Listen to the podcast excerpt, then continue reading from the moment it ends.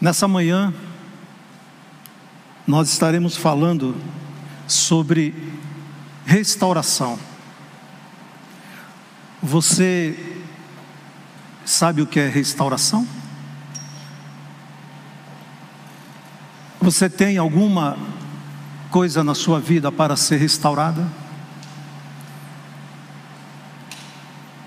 O livro de Neemias, todo o livro de Neemias, ele fala sobre restauração, reconstruir os muros de Jerusalém.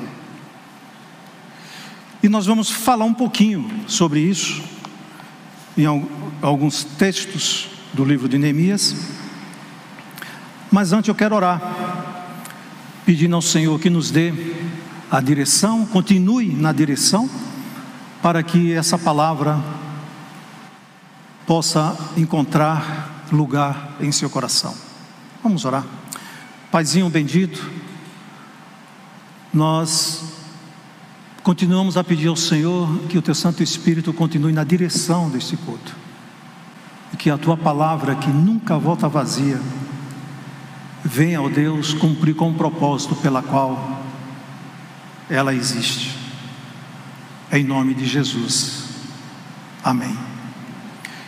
Eu quero convidar você para acompanhar o texto que está aí projetado, que está em Neemias, capítulo 1, dos versos 1 a 4, 11 e 6, 15, que diz assim: as palavras de Neemias, filho de Acalias, no mês de Quisleu, no vigésimo ano, enquanto eu estava na cidade de Susa. Hanani, um dos meus irmãos, veio ajudar com alguns dos homens. E eu lhes perguntei acerca dos judeus que restavam e é, que restavam os sobreviventes do cativeiro e também sobre Jerusalém. E eles me responderam: aqueles que sobreviveram ao cativeiro e estão lá na província passam por grande sofrimento e humilhação. O muro de Jerusalém foi derrubado e suas portas foram destruídas pelo fogo. Quando ouvi essas palavras, senti-me, sentei-me e chorei. Passei dias lamentando, jejuando e orando ao Deus dos céus. Senhor, que os teus ouvidos estejam atentos à oração deste teu servo e à oração dos teus servos que têm prazer em temer o teu nome. Faze-me que hoje este teu servo seja bem-sucedido, concedendo-lhe a benevolência deste homem. Nesta época, eu era copeiro do rei. O muro ficou pronto no dia 25 de Elu, em 50 e dois dias. Imagine você recebendo uma notícia de que o seu povo, você está em uma terra distante, exilado, ou simplesmente trabalhando em outro local, no contexto que nós vivemos hoje. E de repente você recebe uma notícia de pessoas ligadas a você que a sua terra natal está em ruínas. Como você se sentiria? Você diria, ainda bem que eu estou aqui, fora desse problema, ou você sentaria e lamentaria e choraria e clamaria a Deus? Neemias, ele foi copeiro, construtor, governador e um líder por excelência. Quando ele recebeu essa notícia, ele não ficou satisfeito. Ele tinha um, um cargo confortável na corte. Copeiro não era simplesmente um empregado da cozinha real. Ele era um homem de confiança do rei, porque ele experimentava tudo quanto o rei ia ingerir antes, para que se certificar que aquela alimentação aquele líquido, aquele remédio não estivesse envenenado. Ele era de confiança, certamente até mais do que a sua própria esposa ou alguém ligado, sanguíneo a ele. E o interessante é que no capítulo 2, Neemias, depois de ter ouvido essa, essa notícia, como de costume, ele foi levar vinho para o rei, e nunca havia acontecido isso. Neemias nunca chegou à presença do rei com semblante baixo, com expressão de preocupação. E o rei, conhecendo bem Neemias, olhou para ele e disse: Por que você está triste? Você não está doente. Essa sua tristeza deve ser alguma coisa do coração. E Neemias, temeroso, no versículo seguinte do capítulo 1, 1, 2 e 3, ele disse: Viva o rei para sempre. Como não poderia eu estar preocupado se a minha família, se, se a minha terra está em opróbrio, os muros foram derrubados, os mãos de meus pais foram sepultados, está tudo revirado. E o rei, olhando para Neemias, o que você quer? Faça seu pedido. E Neemias pede. Pede para que o Deus exerça benevolência e o libere, para que ele vá e reconstrua os muros que estão em ruína, para que a sua cidade possa voltar a ser uma cidade realmente digna. Uma cidade naquela época sem muros não era uma cidade, era um campo aberto para que os malfeitores pudessem entrar e fazer o que quisessem. Não somente os malfeitores, mas as feras do campo, os animais ferozes poderiam atacar as pessoas. Era um lugar que não tinha segurança alguma. E ali Neemias fez o seu pedido. O interessante é que a gente vê aqui que Neemias ora pedindo a Deus para que esse homem, ou seja, o rei, tivesse benevolência com ele. Como se de imediato Deus já atendeu o pedido de Neemias. O desejo do coração de Neemias a visão de Neemias. E visão, conforme é, o Jorge Barna, ele define da seguinte forma: Jorge Barna é um escritor que tem vários livros escritos, como por exemplo, Pense é, como Jesus, é, Desperte o líder que há em você, é? É, Evangelização Eficaz e outros livros que ele tem excelentes, vale a pena ler esse autor. Ele define visão da seguinte forma: é uma nítida imagem mental de um futuro desejável concedida por Deus aos seus servos escolhidos. E uma outra pessoa define as pessoas em três grupos, dizendo o seguinte: tem grupo de pessoas que aqueles que esperam as coisas acontecer, o outro, o outro grupo que fazem as coisas acontecerem, e o terceiro grupo que se espanta com o que acontece. E Neemia estava no grupo 2, dos que faz acontecer. Sabe por quê? Porque ele tinha uma visão e ele tinha dependência de Deus. Neemias foi um homem de oração, um homem de ação e um homem dependente e temente a Deus. E aí a gente percebe o seguinte: que Neemias foi um homem que olhou para uma circunstância desagradável e triste e resolveu avançar e enfrentar cara a cara o problema. Neemias decidiu fazer todo o processo de restauração pelo poder de Deus ele identificou tudo que precisava ser restaurado. Se você já leu o livro de Neemias completo, eu encorajo você a ler de novo. Durante todo o livro de Neemias, você vê Neemias na dependência de Deus. Os 13 capítulos do livro de Neemias nos ensina, nos dá uma lição de dependência, de liderança, de vocação, de dependência, de encorajamento e o desejo de restauração. Neemias não estava preocupado apenas com a restauração dos muros, mas com a restauração do povo. E muitas vezes nós precisamos restaurar os muros das nossas vidas. Nós precisamos identificar o que está errado comigo e com você. E lamentar, chorar, às vezes as coisas não são resolvidas porque apenas eu fico conduído, mas eu não choro, eu não lamento, eu não me arrependo. e não desejam mudança. E aí vem algumas alguns verbos para que nós possamos conjugar e nesse processo todo de restauração. O primeiro é o verbo identificar. Identifique quais são as áreas quebradas que tem em sua vida. Só identificando é que você consegue montar um processo de restauração. E às vezes nós ocultamos isso. É? Às vezes nós ocultamos. Deus escolheu a mim e a você para ser vaso, vaso de honra, vaso de bênção, vaso para testemunhar. E quando a gente não está no processo escolhido por Deus, esse vaso se quebra, ele se torna um opróbrio, uma vergonha. Mas Deus não desiste de você, Deus não desiste de mim, como Deus não desistiu do povo de Israel.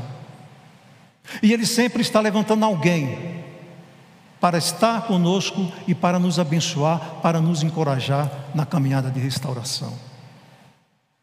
O segundo verbo que nós precisamos conjugar é o verbo do compartilhar.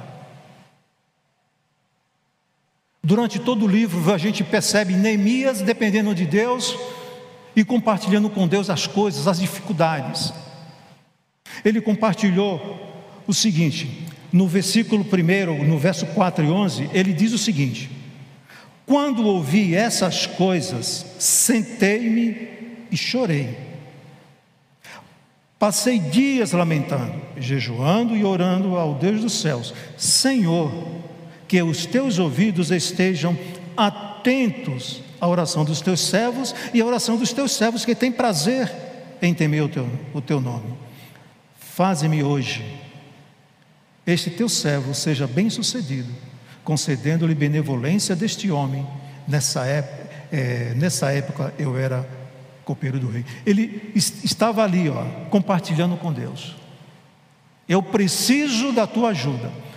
Eu preciso que o Senhor me coloque no processo de restauração. Às vezes, algo precisa ser restaurado, mas nós não nos colocamos no processo de restauração. Nós não, não nos posicionamos para que a bênção, a graça, os mecanismos de Deus, as ferramentas que Deus usa para a transformação, nos alcance. E nós precisamos disso. Nós precisamos disso. A gente observa aqui algumas qualidades de Neemias, que ele era um homem de oração. Para que o processo de restauração seja possível na minha e na sua vida, ou em qualquer processo seja de restauração, é preciso que nós sejamos, tenhamos, não como um hábito apenas, mas como estilo de vida, a oração. A oração tem, é um alimento, é a forma pela qual abre-se as portas para o diálogo com Deus, aliado com a Sua palavra e obediência. Neemias compartilhou tudo com Deus. O terceiro verbo que nós precisamos conjugar é o verbo assumir. E nós precisamos assumir a parcela de culpa. O interessante é que aqui, Neemias estava ali no, no exílio e ele não era do pré-exílio. Tudo indica que Neemias nasceu ali no exílio. Ele não fez parte daquele povo que se rebelou contra Deus. Mas ele tinha consciência, por, simplesmente por fazer parte do povo, ele também tinha culpa. Ele era um israelita, ele era um judeu, ele era descendente. Então vem a consciência paulina em Romanos de que todos pecados e destituído, afastado, estão da graça de Deus e todos precisam dessa misericórdia. E Neemias, consciente disso, ele foi à luta para pedir ao Senhor perdão pelos pecados dele e de todo o povo. Veja o que diz nos versos 5 a 7 do capítulo 1. Então eu disse: Senhor, Deus dos céus, Deus grande e temível, fiel à aliança e misericordioso, Veja aqui ele reconhecendo os atributos de Deus, com o que os amo e obedece aos seus mandamentos, que os teus ouvidos estejam atentos e os teus olhos estejam abertos para ouvir a oração que o teu servo está fazendo dia e noite, diante de ti, em favor dos teus servos, o povo de Israel.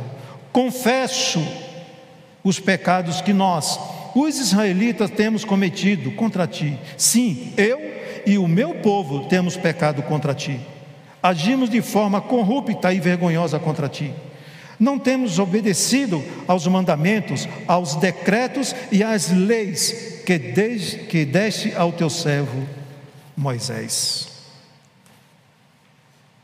Admitir, sair da negação, para que nós possamos ser restaurados, precisamos admitir que precisamos ser restaurados, porque nós cometemos, porque nós pecamos, porque nós desobedecemos. E o que é pecado? É a desobediência às leis de Deus. E quando nós desobedecemos às leis de Deus, nós ficamos vulneráveis a cometer várias coisas.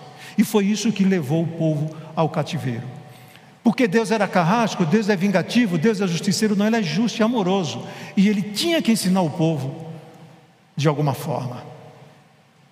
E o vaso foi quebrado. O vaso foi quebrado.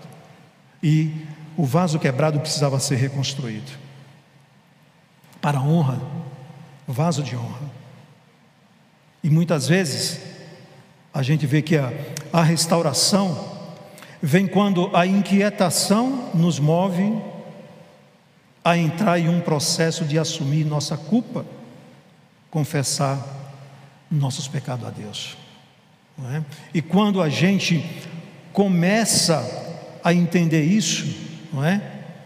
Esse, esse cenário do reconhecer torna-se um palco para que Deus possa entrar com as suas estratégias de restauração. Quando nós admitimos isso aí o espaço fica livre para que Deus entre com a sua misericórdia, derrame o seu amor incondicional e reconstrua o vaso. Ele é o oleiro.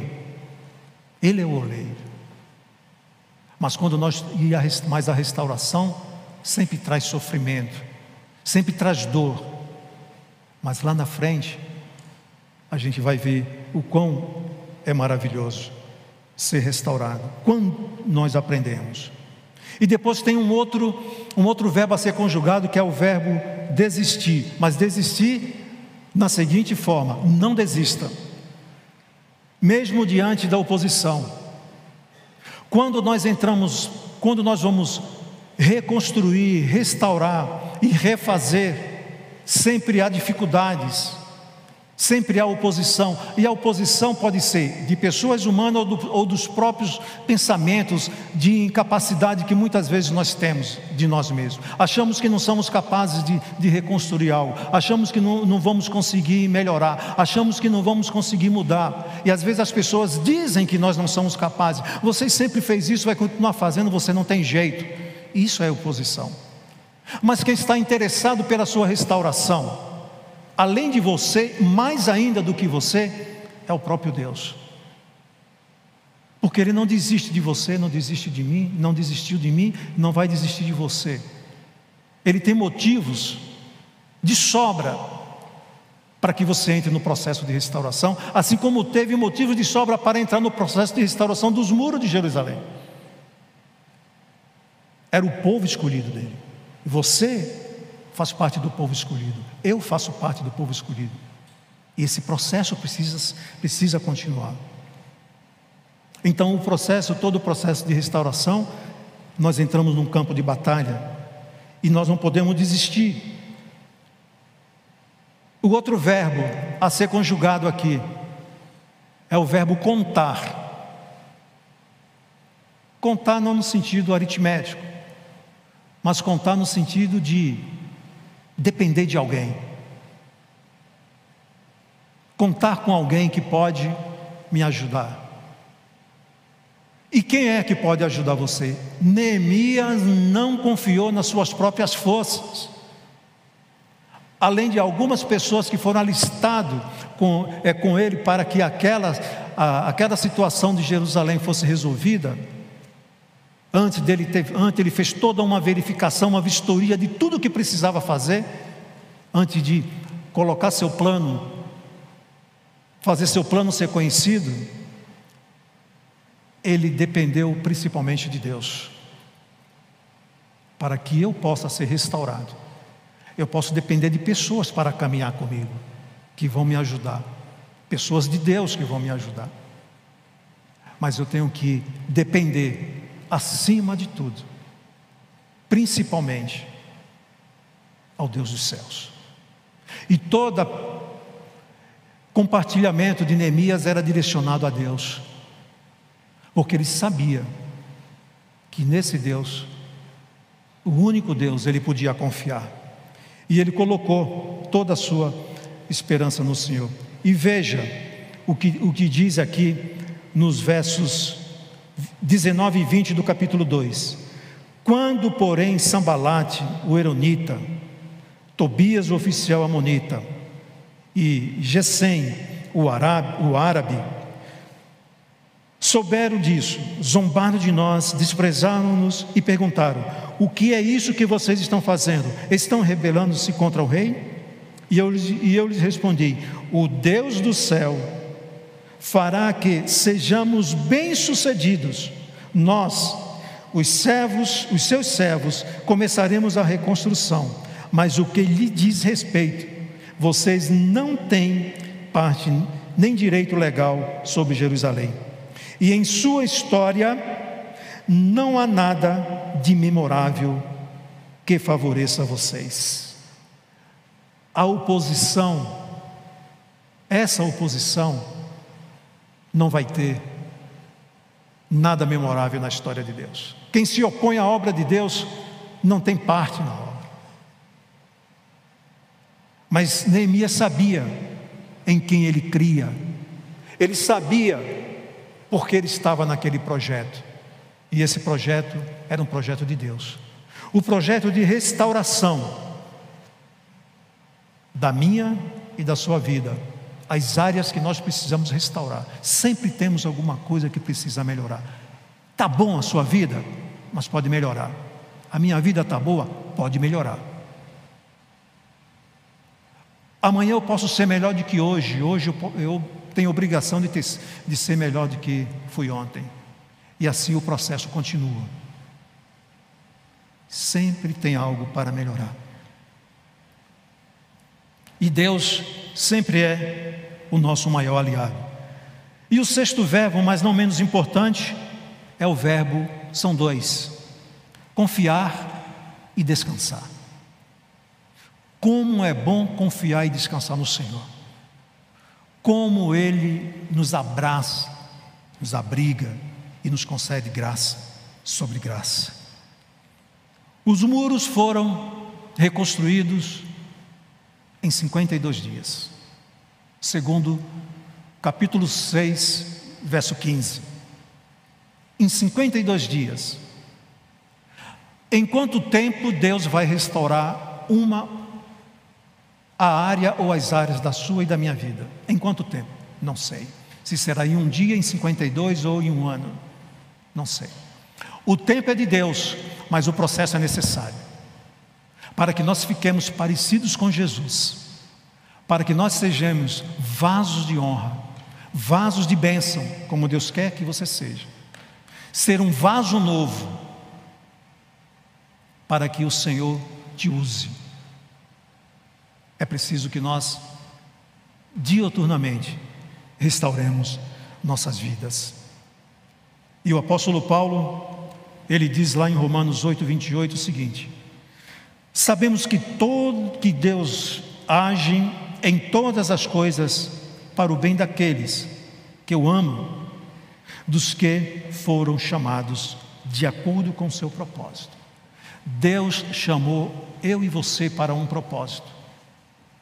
E quando às vezes alguma coisa que está nos incomodando, atrapalhando a nossa comunhão com Deus, nós precisamos identificar, compartilhar, contar para Deus, assumir a nossa parcela, não desistir, contar com o nosso maior aliado e ter o conforto de Deus para nossas vidas.